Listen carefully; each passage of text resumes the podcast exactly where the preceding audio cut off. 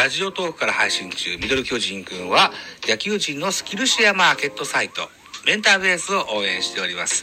概要欄に URL を記載しておりますので、ぜひチェックよろしくお願いします。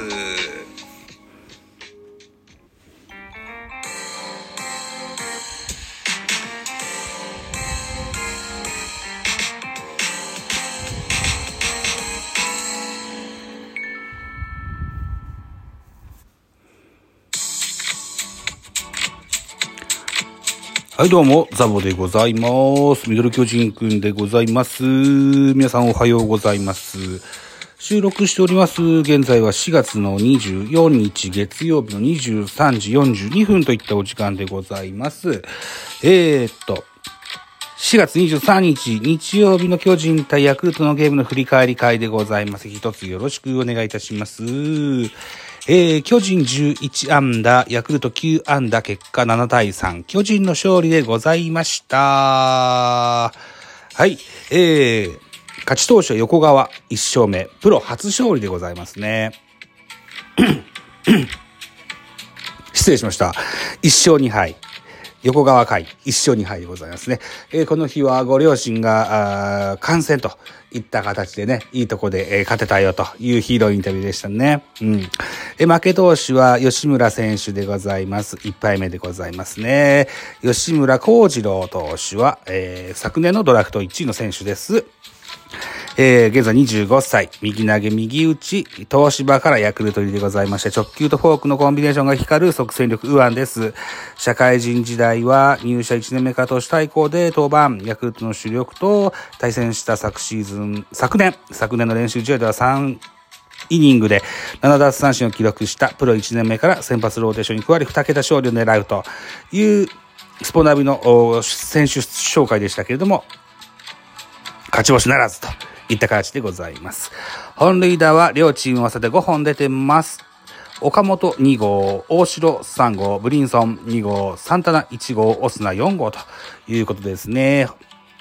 神宮らしい花火大会になった、そんなゲームでございましたね。えー、スポナビ選票でございます。巨人対ヤクルトは3回戦目でした。えーと、ヤクルト目線で1勝2敗となったこのゲーム。巨人は2回表、岡本和真のソロと、秋広のタイムリーで2点を先制する、そのまま迎えて4回には大城匠のツーランで追加点を挙げ、試合を優位に進めた投げては、先発横川が5回2失点と試合を作り、嬉しいプロ初勝利、敗れたヤクルトは先発吉村が振るわなかったという選評でございました。では、スターティングラインナップのご紹介でございます。神宮球場で行われましたので、巨人が先行でした。巨人からのスターティングラインナップ。1番ライト、オコエ、2番セカンド、吉川、3番センター、ブリンソン、4番サード、岡本、5番ファースト、中田、6番キャッチャー、大城、7番、ショート、坂本隼人、うん8番レフト、秋広、9番ピッチャー、横川というスターティングラインナップでした。アンダー情報です。えー吉川ヨナス1安打、ブリンソンヨナス1安打、1本塁打2打点、岡本ヨナス2安打、1本塁打1打点、大城ヨナス3安打、1本塁打2打点、猛打賞ですね。で、あえー坂本ヨナス2安打。このゲームで、坂本隼人はツーベースヒットを放ちまして、長嶋茂雄さんに並ぶ418本目だったっけ ?16 本目だったっけ？えー、プロ歴代、ん ?8 位だったっけ ?6 位だったっけ？みたいな。ざっくりですいません。そんな、そんな、そんなんですわ。そんなんですね。はい。えー、秋広優と3打数2安打2打点と、マルチ安打達成ですね。秋広がいいっすね。はい、いうことでございますわ。えー、ということで、えー、今日ヤクルトのスターティングラインナップです。1番センター、浜田、2番センター、あ、セカンド、2番セカンド、赤羽。赤羽だったよね。赤羽、はい。えー、それから、えー、っと、よ、うん。3番ライト、サンタナ4番サード、村上5番ファースト、オスナ6番。レフト、青木。7番キャッチャー、内山。8番ショート、長岡9番ピッチャー、吉村というスターティングラインナップでした。安打情報、赤羽、4打数2安打、サンタナ、3打数2安打、1本の板2打点、村上4打数1安打、オスナ4打数1安打、1本の板1打点、青木4打数1安打、長岡4打数1安打、代打の川端慎吾1打数1安打と、以上でございますかね。はい。えー、両チームとも本塁打ございませんでしたと。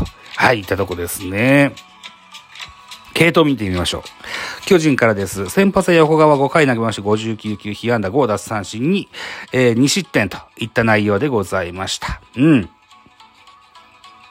うーん。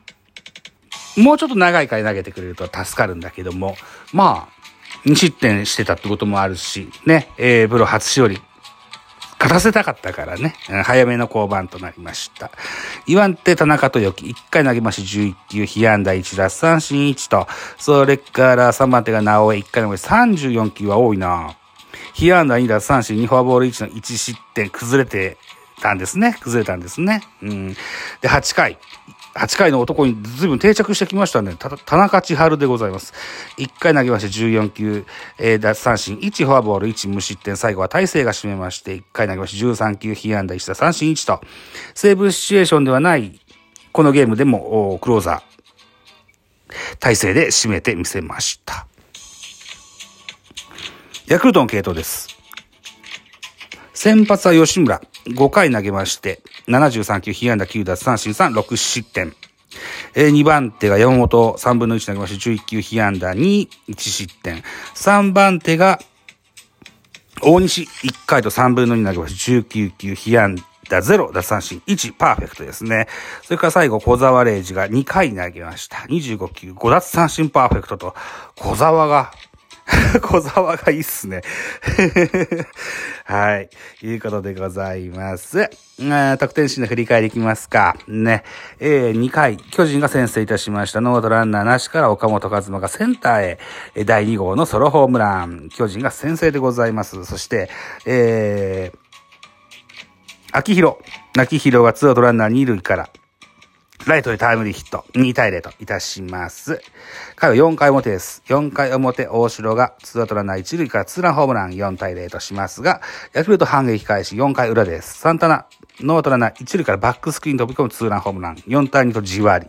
えー、しかしこの次の回、5回表、ブリンソン、ワンアウトランナー2塁から、えー、レフトスタンドへツーランホームラン6対2、えー、といたします。さらに、6回、秋広、ツーアノーアウトランナー2塁3塁からセンター犠牲フライで 2, 対7。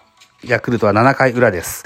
7回裏、直江からですね、えー、オスナがレフトスタンドへ、えー、ソロホームランで3対7と、じわりと詰め寄りますが、え最後は逃げ切ったといった形。7対3。巨人の勝利となりました。はい。ということで、22日も巨人は勝ったから、これ2連勝。久しぶりの連勝ですね。はい、いうことで、1日、4月の24日月曜日はゲームがございます。25日からは甲子園で、えー、阪神対巨人の一戦が始まります。えー、その前に、うーん、坂本ですよね。坂本が不調からやや脱しかけてるように映ります。えー、先ほど言ったツーベースヒットもですね、えー、相も変わらず、相も変わらずというか、うん、タイミングを崩されながらもしっかり下半身で踏ん張れて振り切れて、ね、えー、おなじみの変態打法が出たというのが、一個特徴見れました。はい。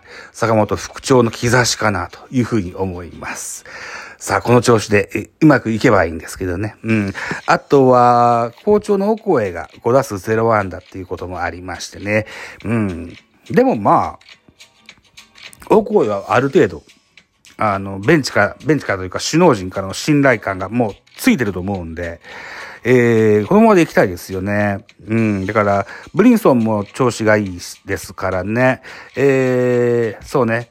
レフト、秋広、センターブリンソン、ライト、オコエと、この外野で行けるとこまで行きましょうよというふうに思ってます。はい。丸もなかなか調子も上がってきませんし、あとは足の具合が心配なんですよね。うん。